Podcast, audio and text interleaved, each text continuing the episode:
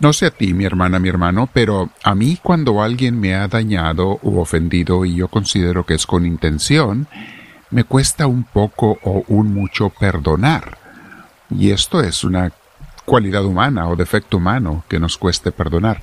Y sin embargo, no hay nada mejor, de acuerdo a la vida cristiana, que el perdonar como alimento, como sanación para nuestras almas, y también como algo que nos traerá bendiciones de Dios. Vamos a meditar sobre ello, mi hermana, mi hermano. Te invito a que te sientes en un lugar con tu cuello y espalda, eh, la espalda recta, tu cuello y hombros relajados. Vamos a respirar profundo, si puedes. Respira profundo, pero con los ojos cerrados, si puedes hacerlo. Vamos a invitar al Espíritu Santo que venga a nosotros y le decimos, Espíritu de Dios, lléname de ti y de tu presencia, pues no quiero hacer ninguna oración si no es guiado por ti. Nadie me puede guiar mejor que tú, Señor.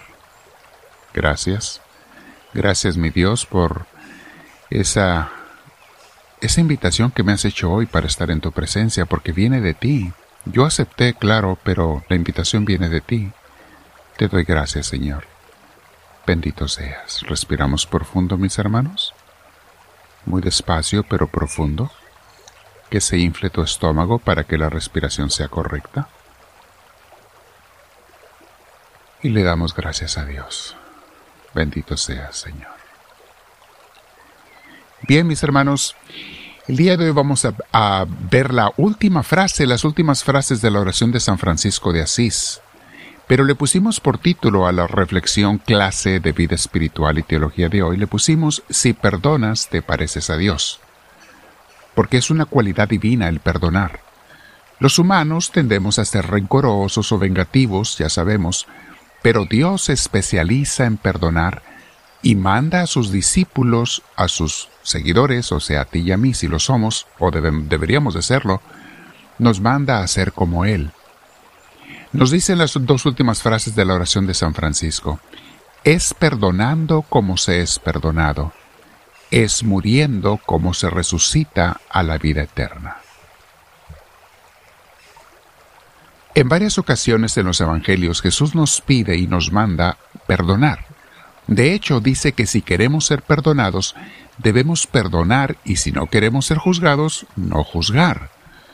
Veamos que dice Mateo 6, 14 y 15. Capítulo 6, versículos 14 y 15 dice, Porque si ustedes perdonan a los hombres sus ofensas, también el Padre Celestial les perdonará a ustedes. Pero si ustedes no perdonan a los demás, tampoco el Padre les perdonará a ustedes.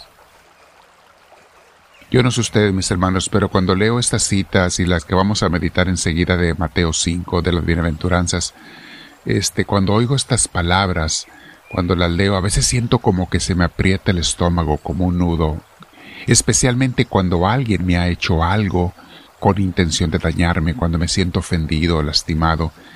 Cuesta. Quisiera a veces, y es una tendencia mundana, carnal, quisiera a veces que esas palabras no las hubiera dicho Jesús, que no esperara que yo perdonara cuando alguien me ha herido o lastimado a un ser querido, porque a veces le duele a uno más que lastimen a sus seres queridos que a uno mismo. Y sin embargo, mis hermanos, si queremos ser como Dios, tenemos que actuar como Dios. Y Jesús espera eso de nosotros, el perdonar. Mira lo que dice en Mateo capítulo 5, versículo 43 y siguientes. Es continuación de las bienaventuranzas. Ustedes han oído que se dijo, amarás a tu prójimo y no harás amistad con tu enemigo. Pero yo les digo, amen a sus enemigos y recen por sus perseguidores. Quizá esta es la cita bíblica que más difícil se me hace de toda, la Biblia, mis hermanos, especialmente este versículo. Amen a sus enemigos y recen por sus perseguidores. Lo he hecho muchas veces, rezar por mis perseguidores y amar en mi corazón a mis enemigos, pero no con mis fuerzas, mis hermanos, porque yo no puedo hacerlo. Yo no sé tú, a lo mejor tú eres mucho más fuerte que yo, pero yo tengo que pedir la ayuda de Dios, pedir la fuerza de Dios. A veces que me, que me agarre a fuerzas Dios, para poder amar a mis enemigos en mi corazón y ser capaz de orar por ellos, orar por los perseguidores. Jesús sigue diciendo, ¿por qué quiere que hagamos esto? Dice, para que así sean hijos de su Padre Celestial, porque Él hace brillar su sol sobre malos y buenos, y envía la lluvia sobre justos y pecadores. O sea, Dios bendice a todo mundo. A todo mundo, sea malo o bueno, le da su sol, le da su aire, le da su oxígeno, le manda la lluvia. A todo aquel que sea una criatura, bueno o malo, y quiere Jesús que seamos como el Padre. Sigue diciendo, versículo 46, si ustedes aman solamente a quienes los aman, ¿qué mérito tienen? También los cobradores de impuestos lo hacen. E, estas eran las personas que se consideraban muy pecadoras en aquel tiempo. también los pecadores lo hacen. Y sigue Jesús, dice, y si saludan solo a sus amigos, ¿qué tiene de especial? También los ateos se comportan así. ¿Te ha pasado, mi hermana, mi hermano, que no quieres saludar a alguien porque él o ella no te saluda? Ah, Jesús nos hace pensar en eso un poquito hoy. Y el versículo 48, por su parte sean ustedes perfectos como es perfecto el Padre de ustedes que está en el cielo. A ver, fíjense bien la, la naturaleza y el tamaño de esta petición de Jesús, que seamos perfectos como el Padre Celestial. Ya sabemos que es totalmente imposible, mis hermanos, pero entendamos lo que Jesús nos quiere decir, que tendamos a esa perfección, que luchemos, que caminemos, que busquemos la perfección como el Padre Celestial, que sea Él nuestro modelo máximo. Y lo tenemos bien representado en Jesús mismo. Basta querer ser como Jesús para ser como el Padre Celestial. Claro, nunca vamos a llegar a su nivel, pero tenemos que tomarlo como modelo. La razón principal por la que nos sentimos ofendidos, mis hermanos, es porque primero juzgamos. Cuando un niño accidentalmente choca conmigo en el pasillo oscuro, yo no le guardo ningún rencor porque no lo juzgo. Automáticamente digo, no se dio cuenta, fue un accidente. Ayuda mucho que es una persona querida, pero lo mismo hacemos con personas en la escuela y el trabajo si vemos que fue accidental. Pero si yo juzgo que la persona actuó con intención, quiso actuar con maldad y me lastimó, entonces allí sí le juzgo y me nace el coraje, me nace el rencor, a veces los deseos de venganza, y eso no es pensar como Jesús. También a esos no tenemos que juzgarlos, dice Jesús.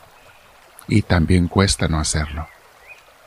La oración de San Francisco, mis hermanos, nos invita bellamente a perdonar y a morir al ego para ser libres de toda ofensa, para parecernos a Dios. Por eso bellamente nos dice la oración de San Francisco hoy, es perdonando como se es perdonado, es muriendo como se resucita a la vida eterna. Vamos a meditar sobre ello, mis hermanos, y abajo en los comentarios al final te pongo un enlace, una liga, un link para la canción, una de las interpretaciones de esta oración. Hay muchas interpretaciones cantadas sobre esta oración de San Francisco. Te pongo uno por si quieres escucharla, meditar con ella el día de hoy. Quédate y meditando, platica con el Señor. No olvides compartir esta enseñanza con todos tus contactos, suscribirte si no lo has hecho, y hacerte quizá un miembro del canal apoyando económicamente al canal para que la obra siga. Si tienes la generosidad suficiente para hacer eso, hazlo. Si quieres agradecerle a Dios algo de lo que Él hace por ti, por mí, por todos nosotros, para que podamos seguir expandiendo esta obra. Dile al Señor, háblame Señor, que tu siervo te escucha.